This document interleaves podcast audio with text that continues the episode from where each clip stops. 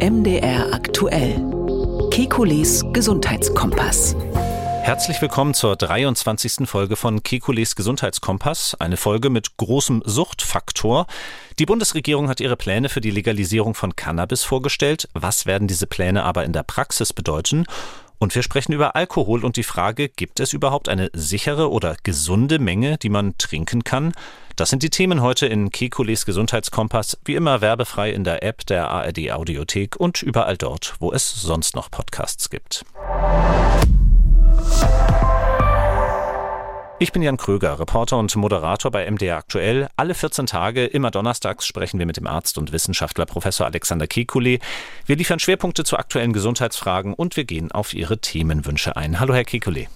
Guten Tag, Herr Kröger. Herr Kekulé, wir beginnen heute mit dem, was die Bundesregierung gestern vorgestellt hat, und zwar die äh, von manchen lange erwarteten Eckpunkte für eine Legalisierung von Cannabis. Das war ja so ein Projekt der Ampelregierung, das schon während der Koalitionsverhandlungen viel mediale Berichterstattung erfahren hat. Und auf ein paar Inhalte wollen wir jetzt in den kommenden Minuten eingehen. Der Besitz von Cannabis soll künftig bis zu 25 Gramm straffrei sein. Äh, das Cannabis soll hergestellt werden in eingetragenen Vereinen tatsächlich, sogenannten Cannabis-Clubs, wo die Mitglieder dann bis zu 50 Gramm im Monat erhalten. 50 Gramm ist schon eine Menge. Da kann auch jemand, der relativ viel kifft, noch immer was abgeben an andere. Sind 50 Gramm aus ärztlicher Sicht dann vielleicht schon zu viel? Oh ja, das ist schon eine flotte Menge. Also das muss man natürlich ins Verhältnis setzen. Mhm. Zum einen zu Alkohol, als wo, wo man ja auch ähm, in Deutschland ziemlich viel trinken darf und das wird auch gemacht. Zum anderen kommt es darauf an, ähm, wie, wie stark der Drogengehalt in dem, in, in dem Haschisch drinnen ist. Also es gibt ja da verschiedene Produkte. Das eine ist quasi das, das nicht getrocknete Cannabis, dann ähm, die, das aus, aus Harz oder mit Harz zusammengemischte Haschisch. Ähm, und bei all diesen Produkten ähm, ist immer entscheidend, wie hoch der Anteil der eigentlich wirksamen Drogen da drinnen ist, insbesondere das THC, Tetrahydrocannabinol.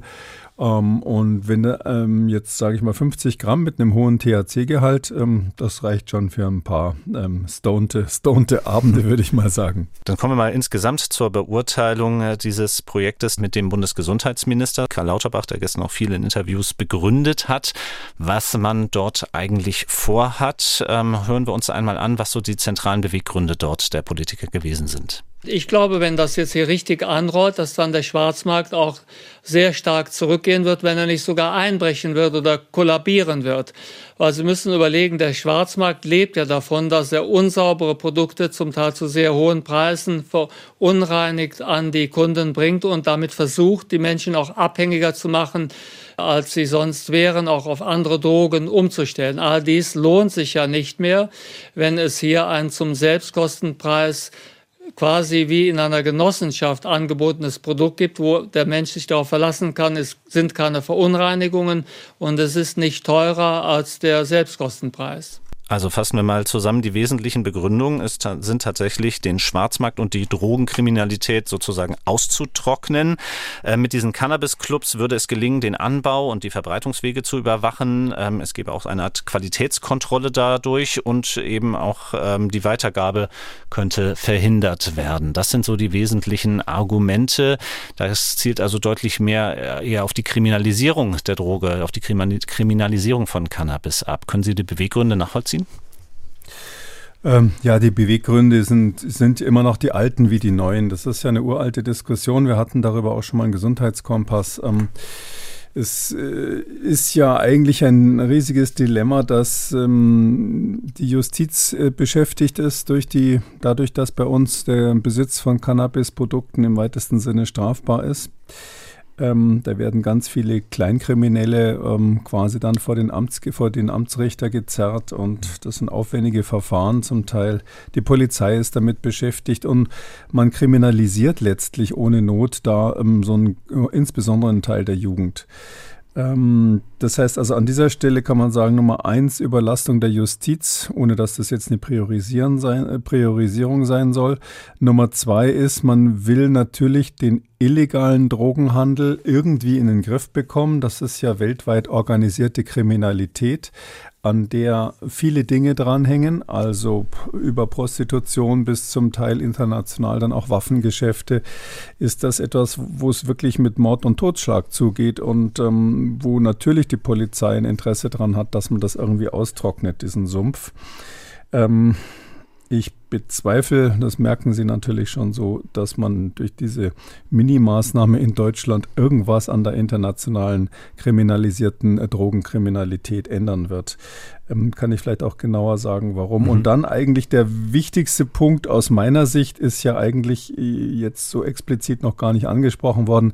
Das ist der Jugend- und Gesundheitsschutz. Den hat Herr Lauterbach natürlich auch im Sinn. Und Lauterbachs Formel heißt ja so ein bisschen, wir machen da so ein paar ähm, Social Cannabis Clubs oder wie die heißen sollen auf, ähm, machen so eine Teillegalisierung von Privatbesitz hm, das führt dann dazu, dass die Drogenkantelle pleite gehen oder keine Lust mehr dran haben. Es wurde auch mal gesagt, ein schwarzer Tag für den Schwarzmarkt und so mhm. dramatische Ansagen, ja.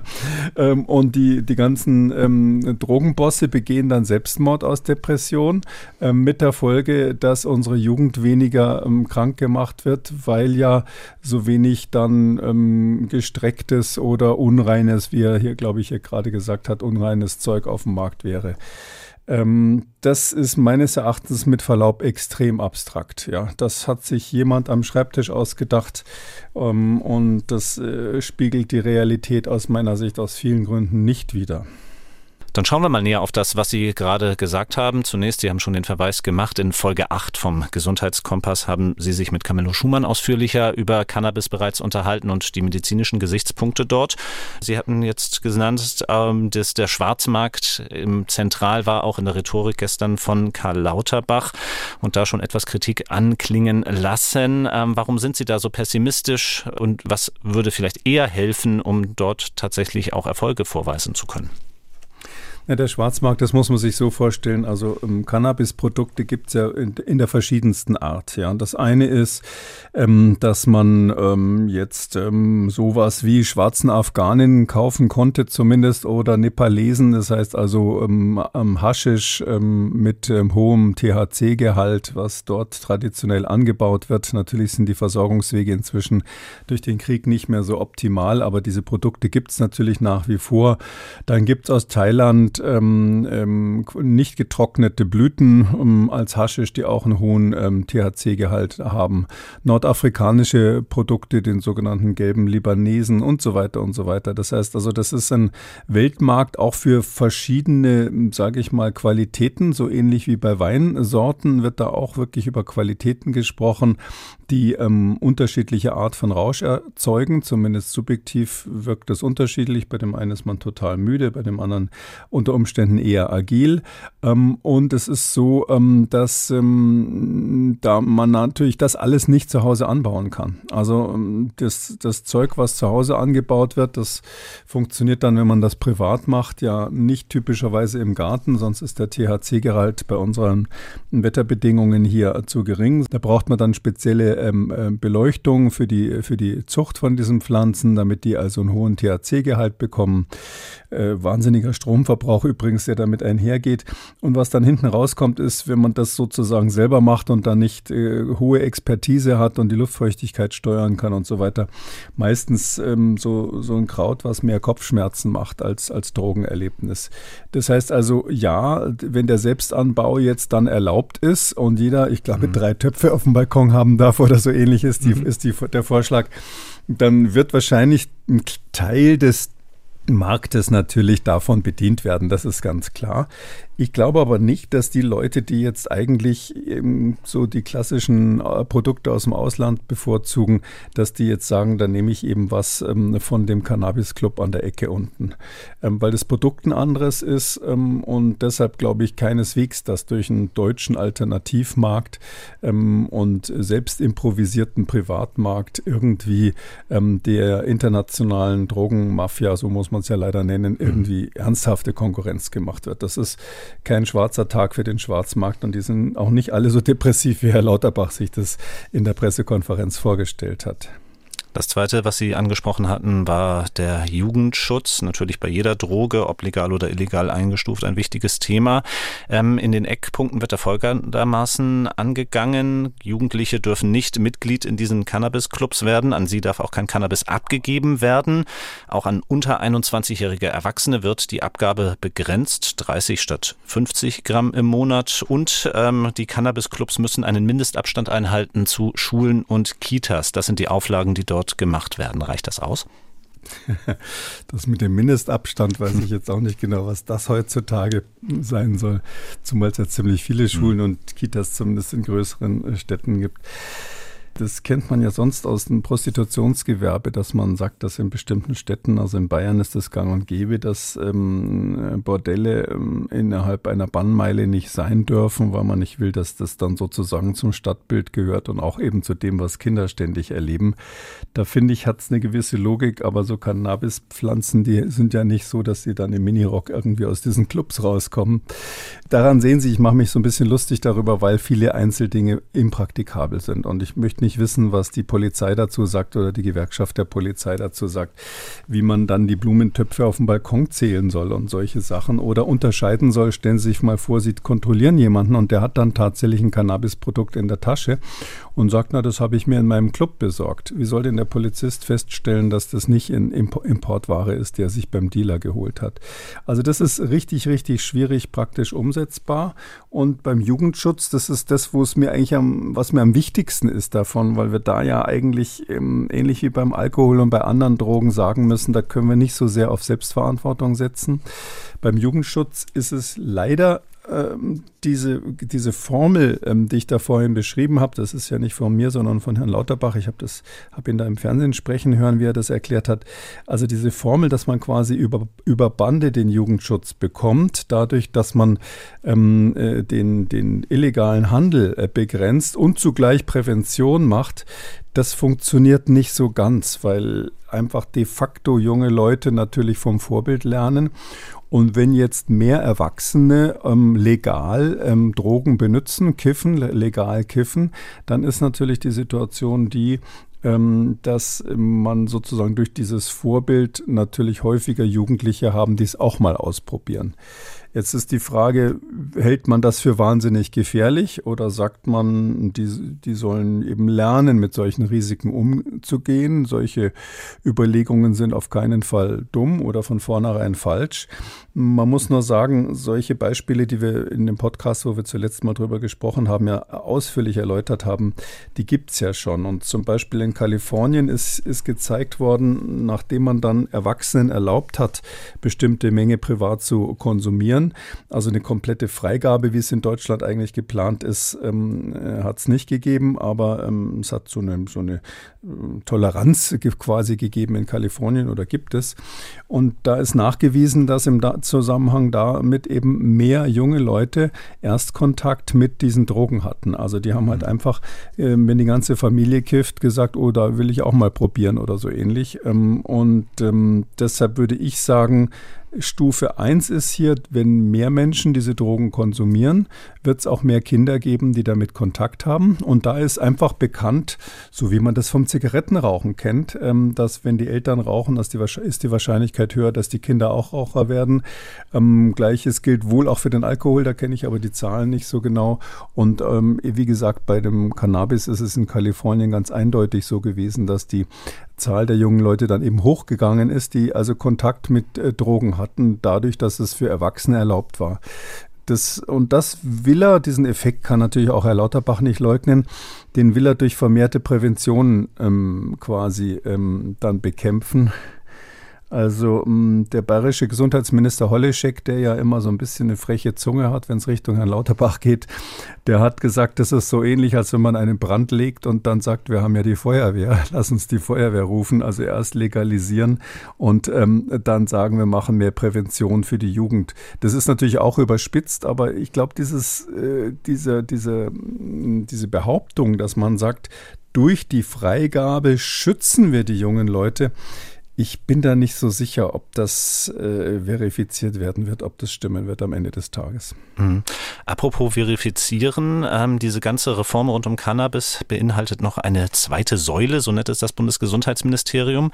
Es soll lokale Modellprojekte geben, in denen dann auch lizenzierte Geschäfte Cannabis abgeben können. Das Ganze soll dann wissenschaftlich begleitet werden. Wie finden Sie das? Naja, um das zu verstehen, das äh, muss man halt einfach kurz den Hintergrund erklären. Ähm, also die Legalize-Bewegung ist ja uralt. Ich bin jetzt ähm, 65, werde dieses Jahr 65 und das kenne ich also ungefähr seit meinem 15. Lebensjahr und verfolge das natürlich auch seitdem. Ähm, das ist so, dass man schon immer mit gutem Recht gesagt hat, warum ist Alkohol überall erlaubt, warum ist Nikotin gesellschaftsfähig und warum sperrt man junge Leute, wenn sie einem Joint erwischt werden, ein und macht ihnen äh, unter Umständen die Karriere kaputt. Ja, für, für, für Medizinstudenten hieß es zumindest früher, dass die ihre Approbation nicht haben konnten und solche fürchterlichen Dinge. Die werden ja richtig kriminalisiert. Also die Bewegung, der, der Grundansatz ist richtig. Ähm, es ist jetzt nur so, die Schlussfolgerung, die die Bundesregierung zunächst mal gezogen hat, das Konzept, was man hatte, ähm, das ist ja schon ein paar Jährchen alt, ist ursprünglich mal von den Grünen entwickelt worden, wenn ich es jetzt richtig sehe, und äh, im Koalitionsvertrag ganz klar drinnen. Das hieß, Deutschland will Cannabiskonsum legalisieren, also die Strafbarkeit aufheben. Und das ist ja jetzt auch, ähm, hat Herr Lauterbach kürzlich im Fernsehen nochmal gesagt, das Erste, was er machen will. Er will das als Betäubungsmittel aus dem Betäubungsmittel Nahrungsmittelgesetz streichen.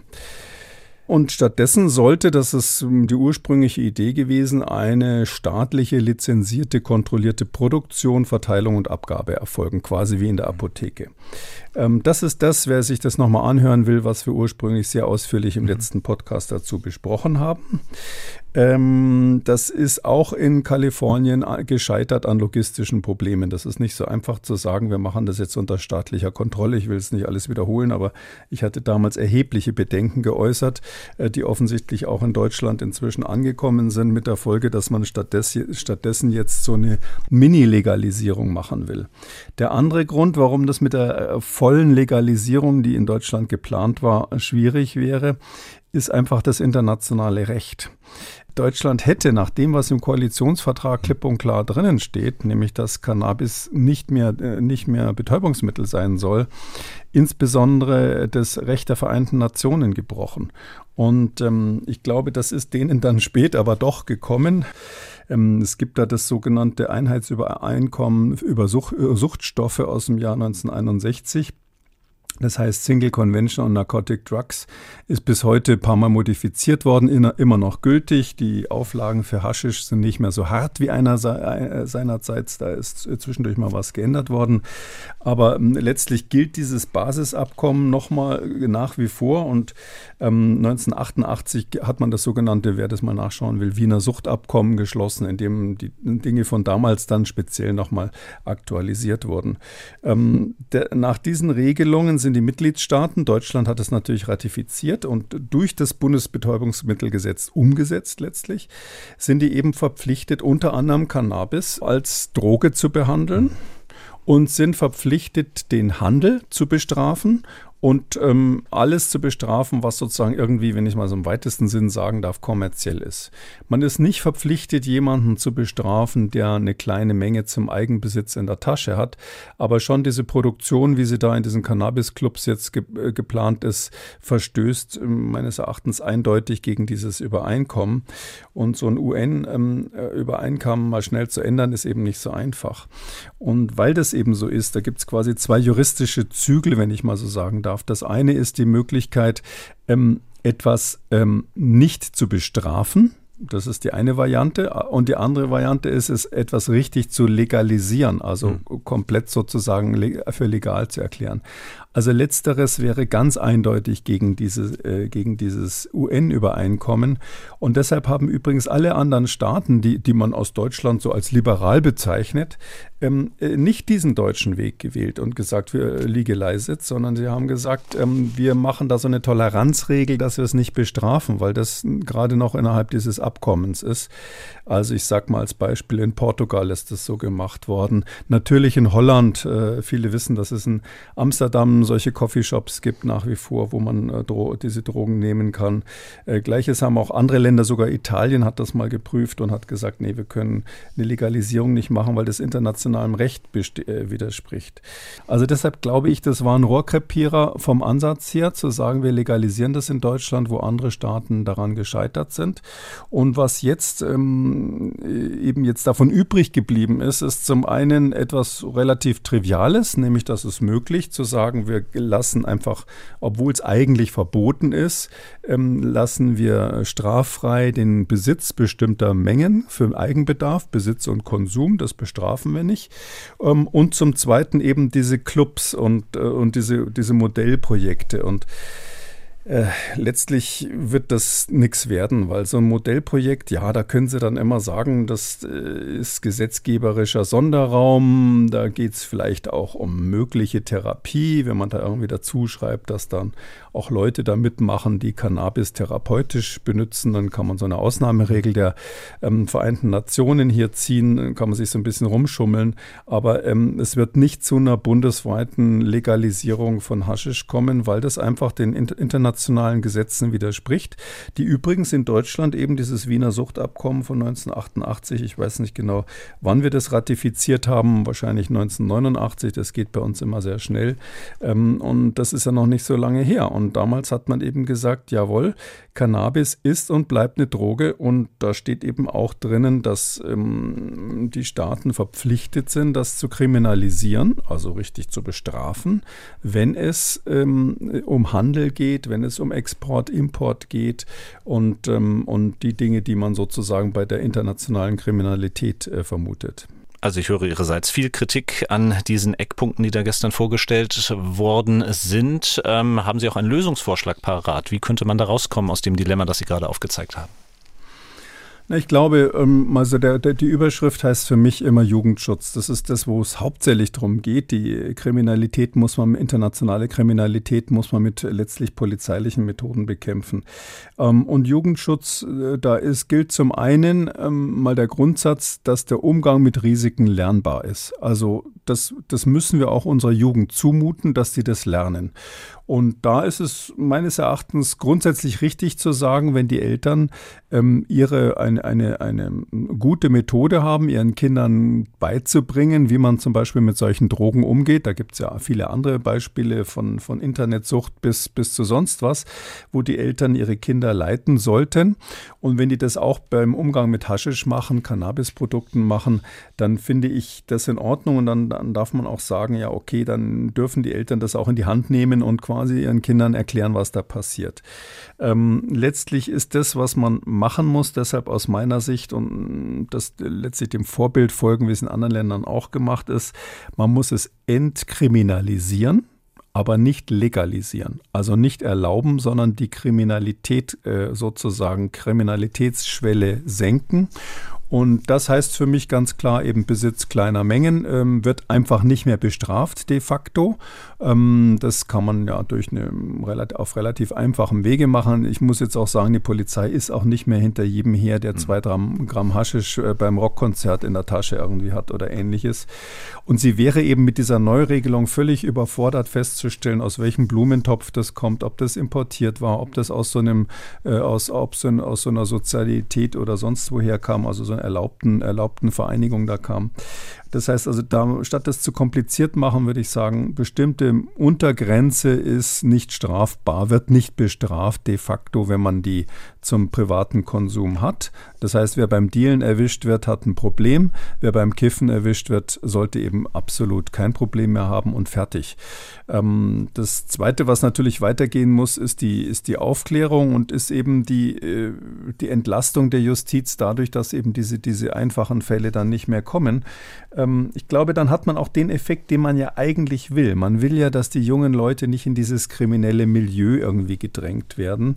Ähm, heimliche Aktionen machen müssen, sich ständig umdrehen müssen, wenn die Polizei in der Nähe ist, äh, dass man da so ein bisschen mehr Freizügigkeit reinbringt. Und das, das geht eben ohne, ähm, ohne die Legalisierung. Damit hätte man das juristische Problem vom Tisch. Und diese, diese Idee, dass der, Staat in großem Stil Cannabis herstellt, legal und dann vertreibt und vielleicht noch Steuern dran verdient, ähm, die würde ich jetzt mal auf, aufs Eis legen. Und ich habe auch den Eindruck, dass von den Bundespolitikern jedenfalls keine mehr so richtig Lust hat, sich damit zu identifizieren. Das wird wahrscheinlich in dieser Legislaturperiode mit diesem Feigenblatt, was sie da machen wollen, ähm, sein Bewenden haben. Ich schlage mal langsam den Bogen zu unserem zweiten Thema heute, das zweite Thema Alkohol, und äh, bemühe dafür den Drogenbeauftragten der Bundesregierung, Burkhard Blinert, der hier im Gespräch bei MDR aktuell auch befragt wurde zum gestern vorgestellten Reformvorhaben rund um Cannabis. Ähm, ich fange einfach mal an mit dem, was er bei uns gesagt hat. Was im Moment nicht zusammenpasst, ist die derzeitige Situation. Wir haben nach wie vor bei Alkohol zum Beispiel immer noch die Möglichkeit, dass Kinder und Jugendliche Alkohol konsumieren dürfen. Das begleitende Trinken bringe ich immer gerne als Beispiel. Und auf der anderen Seite haben wir eine Diskussion über Drogen insgesamt, die nicht mehr realitätsnah ist. Und das möchte ich zusammenführen. Deshalb spreche ich von einem Paradigmenwechsel in der deutschen Drogenpolitik. Wir müssen uns ehrlich machen und dort anlegen mit Maßnahmen, wo es wirklich hilft und sinnvoll ist. Das heißt, auf der einen Seite mehr Regulierung bei Alkohol und auf der anderen Seite auch mehr Regulierung bei Cannabis, nämlich der existierende Schwarzmarkt, ist für mich absolut unakzeptabel. Gut, über den Schwarzmarkt haben wir die letzten Minuten schon viel gesprochen. Ähm, Burkhard Blinert nennt das einen Paradigmenwechsel, auch das ein inflationär benutztes Wort in der Politik. Aber ich habe es so verstanden, ähm, vorher gab es sozusagen eine Unterscheidung in legale Drogen und illegale Drogen und jetzt sieht man eher so einzelne Drogen, die jeweils individuell reguliert werden sollen. Es klang ein bisschen wie das, was Sie vorher zumindest vom Grundsatz her gesagt haben. Wie verstehen Sie das? Ja, es gibt eine, eine, Bestrebung und das ist ja eigentlich eine, das ist eine positive Entwicklung. Ähm, früher war Cannabis einfach Droge. Das war früher bei dieser 1961er Regel noch im Anhang 4 gemeinsam mit Heroin und ähnlichem aufgelistet. Das hat man inzwischen schon verbessert. Und ich glaube, man muss da schon davon ausgehen, dass wir einfach viele Drogen benutzen und dass nicht jede Droge ähm, etwas ist, wo Leute für ins Gefängnis müssen, zumindest wenn es um den Konsum geht. Und ja, eine gewisse ähm, Ähnlichbehandlung von Cannabis und Alkohol ist, ist sicher richtig, obwohl ich das jetzt nicht als Paradigmenwechsel ähm, ähm, jetzt beschreiben würde. Ähm, beim Alkohol muss man ja sagen, das äh, hat vielleicht historische Gründe. Bei uns ist das einfach mhm. gesellschaftlich, historisch ähm, akzeptiert, ist Teil unserer Gesellschaft. Wenn Sie sich überlegen, ich hatte es vorhin schon angedeutet, es gibt Weinkenner, es gibt ähm, Bücher, wo Sie nachlesen können, welcher Weinjahrgang Jahrgang wo wie gut ist. Stellen Sie sich mal vor, das wäre für die verschiedenen Cannabis-Anbaugebiete mhm. verfügbar. Als, ähm, als ähm, sage ich mal, Information unterm Tisch ähm, wissen das die Leute schon, aber das ist nicht so offenes, was bei uns nicht so, nicht so offen gemacht wird. Und es gibt ja bekanntlich andere Gesellschaften, wo unter anderem ähm, Cannabis äh, durchaus üblich ist. Und beim Alkohol gibt es eben das alles nicht. Da ist, äh, holt man sozusagen das kulturelle Defizit nach. Irgendwann kam, haben die Leute mal gemerkt, dass wenn Traubensaft oder andere Säfte vergehren und man es trotzdem trinkt, ähm, dass man dann lustig wird hinterher. Ähm, die Bayern sind ja berühmt dafür, dass sie, jetzt hatten wir gerade Ende der Fastenzeit, dass sie während der Fastenzeit, wo sie ja nichts essen dürfen, dann quasi die Zutaten, die man sonst ins Brot tut, einfach zusammengemanscht und vergoren haben und dann das Bier, äh, Bier draus gebraut haben. Erfunden haben sie es, glaube ich, nicht, aber sie haben es zumindest erfunden als Nahrung während der Fastenzeit. Das muss auch immer lustig gewesen sein, wenn die dann quasi quasi die Mönche da nüchtern ihr, ihr braunes, äh, ihr flüssiges Brot zu sich genommen haben. Ähm, und deshalb hat, hat es einfach äh, rundweg, zumindest in den ganzen äh, christlichen Ländern, eine Riesenkultur. Ähm, da muss man eher andersrum sagen, da muss man eben warnen und sagen, Alkohol ist genauso wie die anderen Drogen eben schädlich. Ja, das ist einfach schädlich. Punkt. Und ähm, man darf im Leben Dinge machen, die schädlich sind. Das ist ja bei uns nicht verboten. Ähm, so wie man zu viel Schokolade futtern kann oder zu lange ähm, Computerspiele machen darf oder auf der Autobahn ähm, schnell fahren darf, obwohl der CO2-Ausstoß dann so hoch wird, dass es eigentlich nicht mehr, zumindest nicht mehr sozial ist, also für die anderen schädlich ist. Man darf das alles bei uns im Prinzip, aber mh, mm, es wäre halt schön, wenn die Menschen wissen, wo die Risiken sind, wissen, was sie damit machen und wissen, an welcher Stelle sie einfach mal Stopp sagen müssen. Und da ist es beim Alkohol relativ kompliziert, weil die Grenze zwischen so einem netten Gesellschaftstrinken und dem, was dann wirklich eindeutig gesundheitsschädlich ist, die ist äh, nicht leicht zu erkennen. Sie haben kulturelle Gründe schon angesprochen, dass Alkohol eben auch im Alltag eine große Rolle spielt. Und ich finde, man kann das auch immer daran sehen, wie die Gesundheitsbehörden in westlichen Ländern über die vergangenen Jahrzehnte dazu übergegangen sind, ja, immer restriktiver eigentlich mit Alkohol umzugehen, sprich ihre Empfehlungen immer weiter abgesenkt haben dazu, was ein gesunder Konsum ist. Und ein Beispiel für mich ist da Kanada, denn deren Gesundheitsbehörde hat jetzt im letzten Herbst klipp und klar gesagt, das Gesündeste ist einfach kein Alkohol zu trinken. Ist das wirklich so ein weitreichender Schritt, wie ich ihn auch empfunden habe, als ich das gelesen habe? Ja, das ist es. Das ist ein Paukenschlag. Also meistens war es immer so, dass immer von so einer minimal gesunden Menge die Rede war. Und das ist ja, glaube ich, eine ganz interessante Diskussion. Gibt es eine Mini-Alkoholmenge, die, die unschädlich mhm. ist? Gibt es die überhaupt? Ähm, also es gibt ja sogar Leute, die sagen, ja, in Südfrankreich leben die Menschen länger oder auch in Spanien, Portugal leben die Menschen länger, weil sie mehr Rotwein trinken zum Beispiel. Da ist dieses Resveratrol drin im, im Rotwein, eine ähm, Substanz, die Sauerstoffradikale wegfangen kann. Und da hat man gesagt, das wirkt gegen das Alter und zusammen möglicherweise mit weiteren Faktoren, die da sind, ähm, ist eine kleine Menge Rotwein gesund. Und dass Alkohol gesund wäre, ist ja sowieso so eine, so eine uralte Idee. Da muss man sagen, rein medizinisch, wenn man jetzt zunächst mal die rein medizinischen, nicht epidemiologisch, sondern wirklich biologischen Fakten sich anschaut, ist es leider so, dass Alkohol, man kann es drehen und wenden und auch alkoholische Getränke sind nicht gesund. Ja. Das ähm, gilt für bestimmte ähm, Geister, die als Medizin zum Teil sogar in der Apotheke oder Drogerie abgegeben werden. Ähm, das gilt für das Gläschen Schnaps nach dem Essen, wo das ähm, Völlegefühl weggeht, so ein kleiner Verdauungshelfer. Da hat man ja, wenn man das trinkt, so das Gefühl, naja, irgendwie dieser, dieser Alkohol, der wird wahrscheinlich das Fett, was ich da gegessen habe, besser auflösen. So eine Art Detergents, wie das Zeug, was man in die Waschmaschine gibt, um das Fett aus der Wäsche zu kriegen. Ähm, und deshalb geht es dann besser runter. Also fühlt sich das vielleicht an, wenn man so einen Verdauungsschnaps hinterher trinkt. Ähm, man weiß inzwischen, dass es leider nicht so ist, sondern die Wirkung, die man da beobachtet, wenn es einem besser geht, wenn man zu viel gegessen hat und einen Schnaps trinkt, das ist eine reine Betäubung der Magenschleimhaut und deshalb spürt man dieses Unwohlsein nicht mehr so sehr. Also leider kein Verdauungshilfe Helfer in dem Sinn. Im Gegenteil, Bakterien mögen das gar nicht, wenn da ein Alkohol da ist, der sie bei der Arbeit stört und die Bakterien brauchen wir für die Verdauung. Das gleiche gilt für dieses Resveratrol im Rotwein. Da gibt es inzwischen tausend Studien, dass das absolut nichts bringt, auch wenn das manche schlauen Menschen inzwischen schon als Tabletten extra verkaufen. Und äh, da könnte man eine lange Liste machen, aber um das kurz zu machen, es ist wirklich so, es gibt ähm, keine gesundheitsfördernden Effekte vom Alkohol als solchem ähm, wenn man es jetzt rein biologisch sieht. Und rein statistisch gesehen ist es so, ja, es gab immer wieder so Statistiken, die haben ähm, gesagt, ja, wenn man so ein bisschen Alkohol trinkt, das ist gesünder als keinen Alkohol trinken. Ähm, zum Beispiel äh, insbesondere bezüglich der Sterblichkeit, äh, Überlebenswahrscheinlichkeit, weil man gesagt hat, also die, die ein bisschen trinken, die leben etwas länger. Inzwischen sind diese Studien, der eine oder andere mag das vielleicht in der Zeitung irgendwo gelesen haben, weil das natürlich dann auch immer mm, populär gleich aufgegriffen wird. Diese Studien sind alle ähm, komplett äh, widerlegt. Und zwar gibt es einen Effekt, der hat sogar inzwischen einen, einen Namen, der heißt ähm, Abstainer Bias auf Englisch. Also ein Abstainer mhm. ist hier ein Abstinenzler, ja. Ein Abstinenzler, mhm. ein, äh, der Abstinenzlerfehler ist das quasi.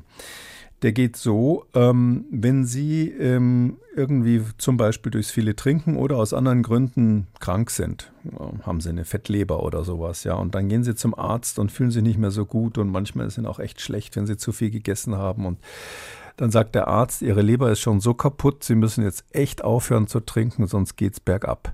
Oder Sie haben andere Probleme, medizinische Probleme, ähm, ich sag mal sogar bis hin zu einer beginnenden chronischen Leukämie oder ähnliches. Es gibt ja Blutkrebsarten, die über Jahrzehnte ganz langsam verlaufen. Und dann sagt Ihnen der Arzt, nee, also wenn Sie jetzt trinken, das ist keine gute Idee. Diese Leute setzen ab aus, äh, setzen Alkohol ab aus gesundheitlichen Gründen.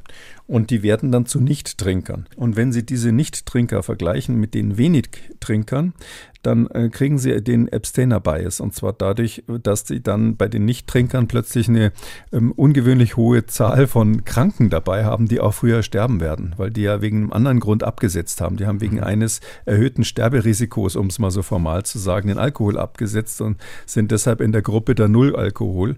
Und ähm, das hat man früher nicht rausgerechnet. Und äh, darum kamen alt, ältere Studien zu dem erstaunlichen Ergebnis, dass so ein bisschen Alkohol ähm, von Vorteil sein könnte für die Überlebensrate. Also alle, die diese alten Studien kennen, vergessen Sie das, auch wenn es in manchen bunten Blättern noch zitiert wird.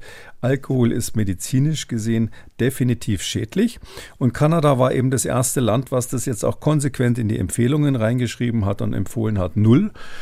Anlass war eine Studie, die jetzt auch kürzlich veröffentlicht wurde, im Ende März veröffentlicht wurde, die war aber schon länger bekannt von der Universität Victoria in Kanada.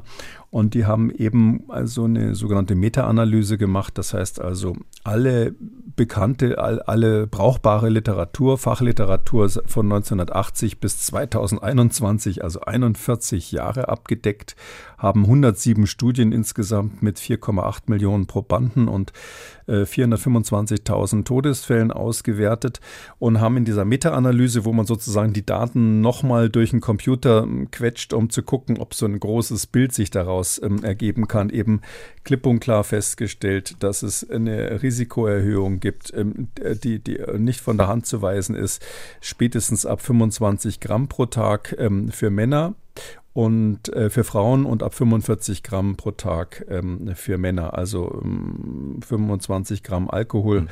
ähm, ist relativ viel, aber es ist eben gezeigt worden, wenn man eine hohe Menge Alkohol trinkt, ist das Risiko früher zu sterben eindeutig statistisch nachweisbar. Und, und das ist der Grund, warum man diese Konsequenz daraus gezogen hat, äh, die, die ähm, ganz wenig trinken, die haben absolut keinen Gesundheitsvorteil davon. Also die sterben nicht äh, später deswegen. Und weil man eben hier in dieser Riesenstudie ziemlich klar gezeigt hat, wenig trinken bringt keinen Vorteil, viel trinken bringt ganz klar einen Nachteil, ähm, ist die Empfehlung in Kanada jetzt so radikal geändert worden. Natürlich anders als anderswo. Also wenn man jetzt zum Beispiel drängt, daran denkt, in Australien, ähm, da sind immer noch zehn Drinks pro Woche, also so zehn Büchsen Bier zum Beispiel pro Woche sind, gelten noch als äh, in Ordnung, auch von den Gesundheitsbehörden. Ähm, man soll nicht vier an einem Tag trinken. also das ist schon ganz schön, nicht, wenn Sie sich überlegen, da so vier, vier, vier, Bier, vier Bierdosen, da ist der eine oder andere schon ganz gut bedient. Ähm, Im Vereinigten äh, Königreich ist es so, ähm, dass äh, sechs Glas Wein pro Woche ähm, ähm quasi die untere, also die Empfehlung ist, dass man das nicht überschreiten soll. Da muss man einfach sagen, das wird demnächst alles revidiert werden, weil das medizinisch einfach, es gibt keine Mindestdose beim Alkohol, der biologisch gesehen, die biologisch gesehen unschädlich wäre, leider. Und dann lese ich da trotzdem im Februar von einer Studie, die wurde in Südkorea gemacht und die hat dann doch ein überraschendes Ergebnis zutage gefördert. Untersucht wurde dort das Demenzrisiko beziehungsweise welche Auswirkungen hat der Alkoholkonsum auf das Demenzrisiko. Und diese Studie kam zu dem Schluss, dass mildes oder moderates Trinken zu 21 Prozent weniger Demenzerkrankungen führen würde, als wenn man gar nichts trinken würde. Haben wir da auch wieder diese Abstinenzler-Bias oder oder steckt da mehr dahinter? Ähm, nee, den gibt es bei, bei, der, bei der Demenz in dem Sinn nicht. Das wäre ja dann die Überlegung, dass jemand sozusagen Altersdemenz hat und deshalb dann sagen würde, ich hm. trinke jetzt weniger. Also das ist, glaube ich, zumindest nicht bekannt in dem Bereich. Aber es gibt, ähm, es gibt ein, sowas ähnliches, also es gibt so ähnliche Effekte dort auch. Also ja, das ist hochinteressant. Es, wahrscheinlich ist das Ergebnis auch richtig. Ich habe mir die Studie sehr genau angeschaut. Da hat man etwas über sechs Jahre lang in Südkorea eben so eine Kohorte beobachtet. Also das wurde relativ gründlich gemacht. Ähm, ähm, von 2009 bis 2021 ist die Studie insgesamt gelaufen und die Durchschnittsbeobachtung des einzelnen Probanden war um die sechs Jahre. Und die hat man eingeteilt, diese Probanden, und hat gesagt, okay, also am Anfang hat man gefragt, wie viel trinkst du denn so? Ja, und ähm, die haben sich dann selber eingestuft und dann wurden die eben in milde, ähm, moderate oder Heavy Drinkers, also schwere Trinker sozusagen, eingestuft. Ähm, moderat galt dann als eine Dosis zwischen 15 und 30 Gramm Alkohol pro Tag Also ähm, das 15 bis 30 Gramm sind ungefähr, was weiß ich, so zwei bis, äh, zwei bis drei große Gläser Wein ist dann die Obergrenze oder zwei Flaschen Bier ähm, ist die Obergrenze oder auch zwei Stammball Schnaps, also so vier bis sechs CL Schnaps ungefähr. Das wäre dann die Obergrenze, da gelten sie noch als moderate Trinker, aber das war jetzt die tägliche Dosis. Also das ist schon, ist schon ganz gut und heavy, also schwere Trinker sind dann die oberste, die sind dann drüber, die haben dann mehr als 30 Gramm Alkohol am Tag zu sich genommen. Ähm, und das war das eine und dann hat man geguckt, was passiert im Lauf dieser Jahre, die, die da beobachtet wurden, etwas über sechs Jahre. Und dann hat man äh, gesagt, es gibt folgende äh, Kategorien. Da hat man gesagt, erstens die, die überhaupt nichts getrunken haben, vorher oder nachher. Dann gab es die, die aufgehört haben, die sind Quitter, also die quasi ähm, aufgehört haben zu trinken, aus welchem Grund auch immer. Dann gab es die Reduzierer, die, die die Menge deutlich äh, reduziert haben, die, die gleich geblieben sind und welche, die ihre, ihr, ihren Konsum gesteigert haben. Dieses Ergebnis, was Sie schon erwähnt haben, ist ja schon erstaunlich, dass man sagt, ein, ein, ein milder Alkoholgenuss, also bis zu 15 Gramm am Tag, das heißt also bis zu einer Dose Bier am Tag, ähm, zum Beispiel ist ähm, in Ordnung ähm, und führt dazu, dass sogar die Häufigkeit sich von, von die Häufigkeit von Demenz, welcher Art auch immer, ob das jetzt Alzheimer sei oder Gefäßdurchblutungsbedingte Demenz, spielte da keine Rolle, dass da die, die Häufigkeit um 20 Prozent, 21 Prozent Prozent gesenkt wurde gegenüber denen, die gar nicht trinken. Also das klingt ja schon wieder nach so einem Schutzeffekt von Alkohol, dass man sagt, aha, also der normale Sterbliche trinkt eine Dose Bier und ist dann hinterher nicht mehr ganz so fit im Kopf wie vorher, zumindest bei den meisten. Ja, wenn wir hier vorher eine Dose Bier trinken, wird sicher der Podcast nicht so gut äh, wie, wie bei zwei Nüchternen, obwohl man weiß es nie. Aber hier ist es offensichtlich so, äh, gegen Demenz schützt es dann irgendwie scheinbar oder die Progression von Demenz. Ähm, ich lasse das mal offen, woran das liegt, weil es noch ein paar andere lustige Effekte oder interessante Effekte davon gab. Der eine, den man natürlich erwartet, ist, die, die Heavy Drinkers waren, also die, die richtig viel, mehr als 30 Gramm am Tag getrunken haben, ähm, dass wir also dann in, in dem Bild sowas wie äh, drei, vier, fünf Dosen ähm, Alkohol jeden Tag, Bier jeden Tag oder größere Mengen anderen Alkohol. Ähm, äh, bei denen ist relativ klar, dass das Risiko für Demenzerkrankungen gestiegen ist plus 8 Prozent. Aber auch plus 8 ist ja nicht so ein knackiger Effekt wie minus 21 äh, gegenüber, wenn man wenig trinkt, im Gegensatz zu den Nichttrinkern. Und dann fand ich jetzt noch besonders spannend Folgendes die, die vorher nichts getrunken haben. Das gab es mhm. nämlich auch in der Studie, mhm. die also vorher nichts hatten und die dann angefangen haben, bisschen Alkohol zu trinken, also bis zu einer Dose Bier am Tag oder ein kleines Glas Wein oder sowas. Die haben auch ihr Risiko gesenkt und zwar um 7 Prozent. Das heißt also, das Risiko, ähm, Demenzerkrankungen zu bekommen, haben die, indem sie während dieser Studie angefangen haben, in kleiner Menge natürlich nur zu trinken, ähm, gesenkt. Bei allen anderen ist das rausgekommen, was man erwartet, wenn so ein, jemand, der vorher sehr viel getrunken hat und dann die Dosis reduziert, dass der natürlich sein Risiko für Alzheimer und andere Demenzerkrankungen senkt, ist völlig klar. Ähm, aber diese zwei Zahlen, die sind doch interessant. Der mhm. eine fängt an zu trinken und senkt damit sein Risiko und der andere trinkt sowieso nur ein bisschen und hat damit ein äh, geringeres Risiko für Demenzerkrankungen als jemand, der gar nichts trinkt. Vorhin haben wir über den Abstainer Bias gesprochen. Das ist jetzt ein anderer Effekt, der so ähnlich geht. Das ist der Sick Quitter Effekt, heißt mhm. es. Also jemand, der aufhört zu trinken, weil er schon krank ist. Also zum Beispiel ein Alzheimer-Patient, ähm, der bisher immer ein bisschen was getrunken hat und jetzt merkt, also wenn ich jetzt Alkohol trinke, ähm, dann kann ich mir plötzlich Sachen noch schlechter merken, als es eh schon war. Und oder äh, es geht mir dann, ich fühle mich dann noch älter oder ich vertrage es einfach nicht mehr so gut wie früher. Und jetzt höre ich mal lieber auf damit.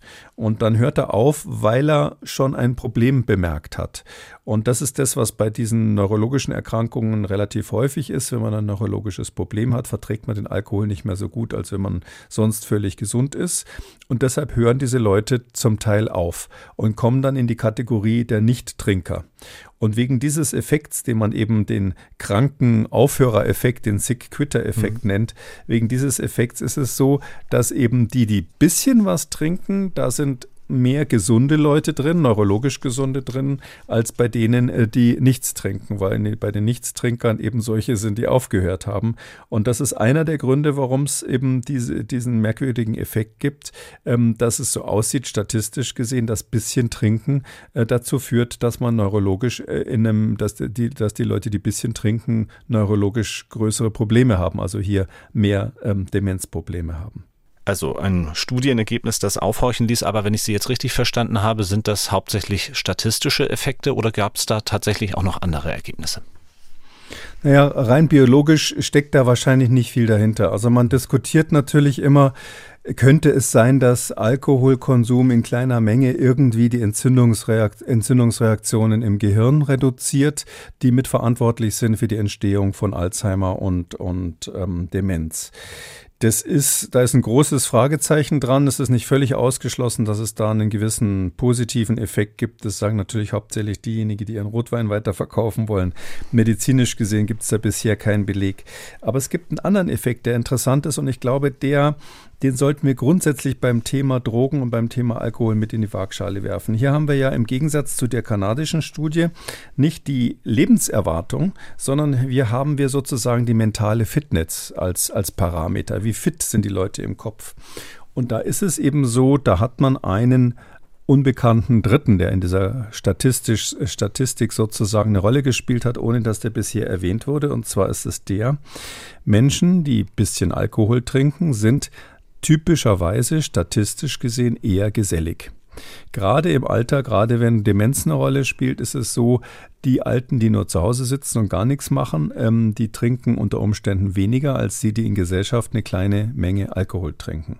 Wenn sie eben zusammen sind und sich von den anderen dazu verführen lassen. Und so ähnlich ist es ja bei vielen Drogen, dass man sozusagen sozial dazu verleitet wird. Und der positive Effekt hier bei der, bei der Demenz, der kommt aus meiner Sicht die, die größte Wahrscheinlichkeit für die, die, die wahrscheinlichste Erklärung ist, dass es hier so ist, dass die äh, höhere soziale Inanspruchnahme, die höhere soziale Aktivität dieser Menschen dazu geführt hat, dass die Demenz nicht so schnell fortgeschritten ist.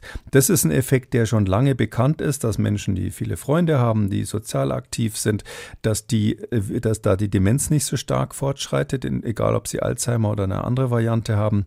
Und das korreliert mit sehr hoher Wahrscheinlichkeit eben damit, ähm, dass diese Leute eben auch in kleiner Menge dann Alkohol trinken. Wenn sie in größerer Menge trinken, haben sie dann toxische Effekte, die eine Rolle spielen, die übrigens auch beim Alzheimer dann diese Plaquebildung äh, beschleunigen können und so weiter. Und ich glaube, das ist bei der ganzen Drogendiskussion ein wichtiger Faktor, dass es ja auch um das subjektive Wohlbefinden geht und dass Menschen, wenn sie in Gesellschaft sind, sich wohlfühlen und möglicherweise deshalb dann länger leben, zumindest nicht so schnell dement werden. Ähm, und wenn das eben bei uns de facto mit einem ähm, äh, Genuss von Drogen in kleiner Menge verbunden ist, dann muss eben jeder selber in der Lage sein, das, das Risiko, was ohne Frage biologisch damit verbunden ist, zu kontrollieren. Auf der positiven Seite hat er eben diesen sozialen Faktor, den eben dieses Gesellschaftstrinken, man kann es ja leider nicht anders nennen, mit sich bringt. Das geht dann also wieder in die Richtung, ja, letzten Endes Eigenverantwortung beziehungsweise auch Erziehung und Aufklärung. Und damit sind wir jetzt auch beim Alkohol wieder beim Thema Jugendschutz. Da gibt es auch politische Debatten darüber, wie man damit umgehen soll. Eine Möglichkeit, haben wir vorhin auch schon beim Drogenbeauftragten Blinert gehört, ist das begleitete Trinken.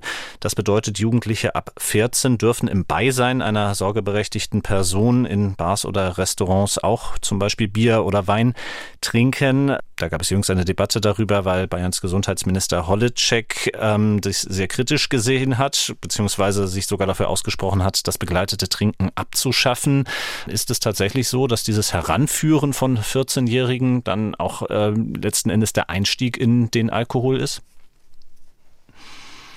Also die Studienlage ist dort, ich hatte es vorhin, glaube ich, schon mal gesagt, nicht so eindeutig wie beim Haschisch oder bei anderen Drogen oder auch bei Zigaretten. Da ist es völlig klar, wenn die Eltern rauchen, ist die Wahrscheinlichkeit, dass Kinder Raucher werden, wesentlich höher. Ich würde aber einfach mal sagen, sehr wahrscheinlich ist es so, weil das bei allen sozialen Suchtverhalten so ist, dass wenn die Eltern das vormachen, dass die Kinder das eher nachmachen werden. Deshalb kommt es einfach darauf an, was, was man sich dann unter begleitetes Trinken so vorstellt. Ja? Also ähm, wenn jetzt ähm, hm, zum Beispiel zu Hause ein 15-Jähriger oder eine 15-Jährige sagt, äh, Papa, du trinkst da Weißwein zum Abendessen, darf ich das auch mal probieren? Ähm, und dann finde ich, ähm, kann man ab einem gewissen Alter, 15 ist jetzt vielleicht nicht unbedingt die Zahl, aber ab einem gewissen Alter kann man dann schon sagen, klar kannst du das mal probieren und einen Schluck davon nehmen, um zu sehen, wie das schmeckt. Die meisten Kinder mögen es ja zum Glück nicht ähm, wenn begleitetes Trinken so aussieht, ähm, dass der Papa ähm, jeden Abend im schlimmsten Fall, um was Extremes aufzumalen, ähm, mit seinem ähm, pubertierenden Sohn in die Kneipe geht, vielleicht auch noch eine Raucherkneipe und ähm, dann da einen nach dem anderen trinkt und der Kleine darf mittrinken, weil ja der Papa dabei ist, dann ist das natürlich nicht gut. Äh, das Problem ist, dass Kinder in unserer Gesellschaft immer, und das ist ja sozial auch rechtlich so gewollt, immer abhängig sind davon, was die Eltern ihnen beibringen. Also der schlechte Einfluss der Eltern ist leider staatlich gewollt, wenn Sie so wollen. Ähm, der Staat greift hier erst ein, wenn es wirklich mm, sozusagen, wenn der Jugendschutz unmittelbar betroffen ist, also wenn es Richtung Gewalt oder ähnliches ge äh, geht, dann gibt es eine Art Wächteramt des Staates, dass er die, die, die Fürsorge, die die Eltern haben, normalerweise dann übernimmt oder den Eltern abnimmt zeitweilig. Ansonsten ist es Sache der Eltern. Und ähm, ich, wenn Sie mich jetzt sozusagen außerhalb des juristischen Bereichs fragen, ich halte sowohl bei Haschisch als auch bei anderen Drogen nichts davon, Kinder da heranzuführen. Ja, also warum müssen die vor 18 sozusagen schon mal eine gestellte Leber bekommen oder ähnliches? Ich bin der Meinung, dass das nicht sinnvoll ist und man sollte einfach immer wissen, je später man anfängt zu trinken, desto besser ist es für die Gesundheit und desto geringer ist die Wahrscheinlichkeit, dass dann Suchtverhalten ähm, kommt, weil natürlich die ähm, Veranlagung, ähm, so Süchte zu entwickeln, das ist äh, bei, bei Kindern in der Zeit, wo sie ihre Identität suchen, wo sie in der Pubertät sind, wo sie noch Vorbilder suchen und ähnliches, da ist das wesentlich stärker, da ist die Gefahr wesentlich stärker, dass die das selber nicht kontrollieren können. Und ähm, da ist ähm, alles, was die Eltern tun können, um zu verhindern, dass es zu so einer Entwicklung kommt, eigentlich positiv. Die Frage, ob jetzt der Staat, was der Staat da jetzt machen soll, puh, es gilt einfach der Grundsatz, die Eltern dürfen ihren Kindern sehr viel erlauben und ähm, sie dürfen ja auch mit dem Kind ähm, zum Beispiel Tauchsport betreiben. Ich glaube, ab zehn oder sowas schon können Kinder, wenn die Eltern dabei sind, einen Tauchschein machen. Da könnte man auch sagen, das ist gefährlich. Aber die Einschätzung, können die Kinder das schon? Sind sie dazu körperlich und mental reif genug? Hm, steht sozusagen der Spaß, den die Kinder daran haben, ähm, für das gewisse Restrisiko, was natürlich immer bleibt, ähm, wiegt es das auf? Ähm, diese Überlegungen, die überlassen wir in unserer Gesellschaft grundsätzlich den Eltern.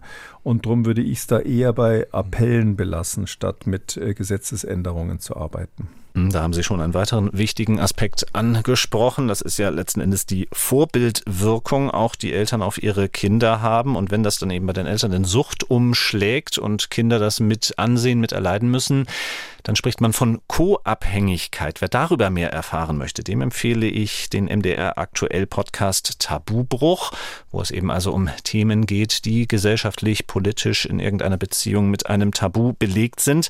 In einer der Folgen geht es genau um diese Co-Abhängigkeit. Unser Protagonist Henning erzählt dort, wie es ihm damit ergangen ist, was das alles bedeutet. Und damit sind wir eben schon bei der Tatsache, dass es nicht nur um den Jugendschutz geht, sondern in der Politik ja auch Maßnahmen diskutiert werden. Die Auswirkungen hätten auch auf den Alkoholkonsum bei Erwachsenen. Ein Werbeverbot wird da in Deutschland diskutiert. Oder wenn man in andere Länder schaut, äh, in Schottland gibt es zum Beispiel den Modellversuch, dort einen Minimalpreis für Alkohol einzuführen. Äh, sind das Maßnahmen, die Ihre Sympathie erwecken können? Ich glaube, ähm, den Zugang teurer zu machen oder ein bisschen schwieriger zu machen, zumindest teurer zu machen, ähm, ist etwas, was funktioniert. Ähm, es ist ja so, wenn es, wenn der Alkohol nichts kostet, äh, dann ist es gerade bei jungen Leuten so, dass die sich ähm, dann eben dann auf den einen oder anderen Weg da äh, in großen Stil bedienen können. Ähm, übrigens in Schottland, das ist ein ganz schönes Beispiel, da haben die dieses Minimum Pricing schon vor ein paar Jahren eingeführt. Mhm. Ich weiß gar nicht, wie lange es das jetzt schon gibt. 2018 war es, ja. 2018, das war noch die Nicola Sturgeon, die da First Minister seiner Zeit war und ähm, Riesenstreit. Also das war ein Riesenthema. In Schottland wird ja gerne gerne auch getrunken, so wie in Irland. Das hat da eben Tradition. Und ähm, als man dann angefangen hat, da muss also der Alkohol quasi einen Minipreis, Minimumpreis haben, äh, hat das Proteste hervorgerufen. Aber jetzt sieht es wohl so aus, die ersten Auswertungen liegen jetzt auf dem Tisch, als ähm, wer hätte das tatsächlich dazu geführt, dass insbesondere bei jüngeren Leuten weniger Alkohol konsumiert wird. Einfach weil man sich halt quasi von seinem Taschengeld nicht mehr so viel leisten kann. Ähm, ich halte das äh, für einen grundsätzlich richtigen Weg, dass man Dinge teuer macht, von denen man weiß, dass sie gesundheitsschädlich sind. Da muss man dann vielleicht sich über Steuern Gedanken machen, die dann vielleicht auch in die äh, Bekämpfung der Gesundheitsfolgen fließen können. Ähm, aber das ist eigentlich eine ähm, gute Steuerung. Es ist, wird ja nicht so sein, dass dann ähm, eine Dose Bier 10 Euro kostet, sodass es dann quasi ähm, unerschwinglich wird. Aber es soll so sein, dass der Preis bei jungen Leuten eben auch verhindert, dass sie dann ähm, quasi im, im Stil Alkohol konsumieren. Unsere Themen heute im Gesundheitskompass, also Cannabis und Alkohol. Vielleicht noch einmal zusammenfassend gefragt, äh, gibt es Lehren, die man aus beiden ziehen kann zum Abschluss? Ähm, ja, ich glaube schon. Wir sind auf einem guten Weg, dass wir beides ähnlich betrachten. Und man muss leider sagen, wenn man es knallhart medizinisch anschaut, ist beides komplett schädlich.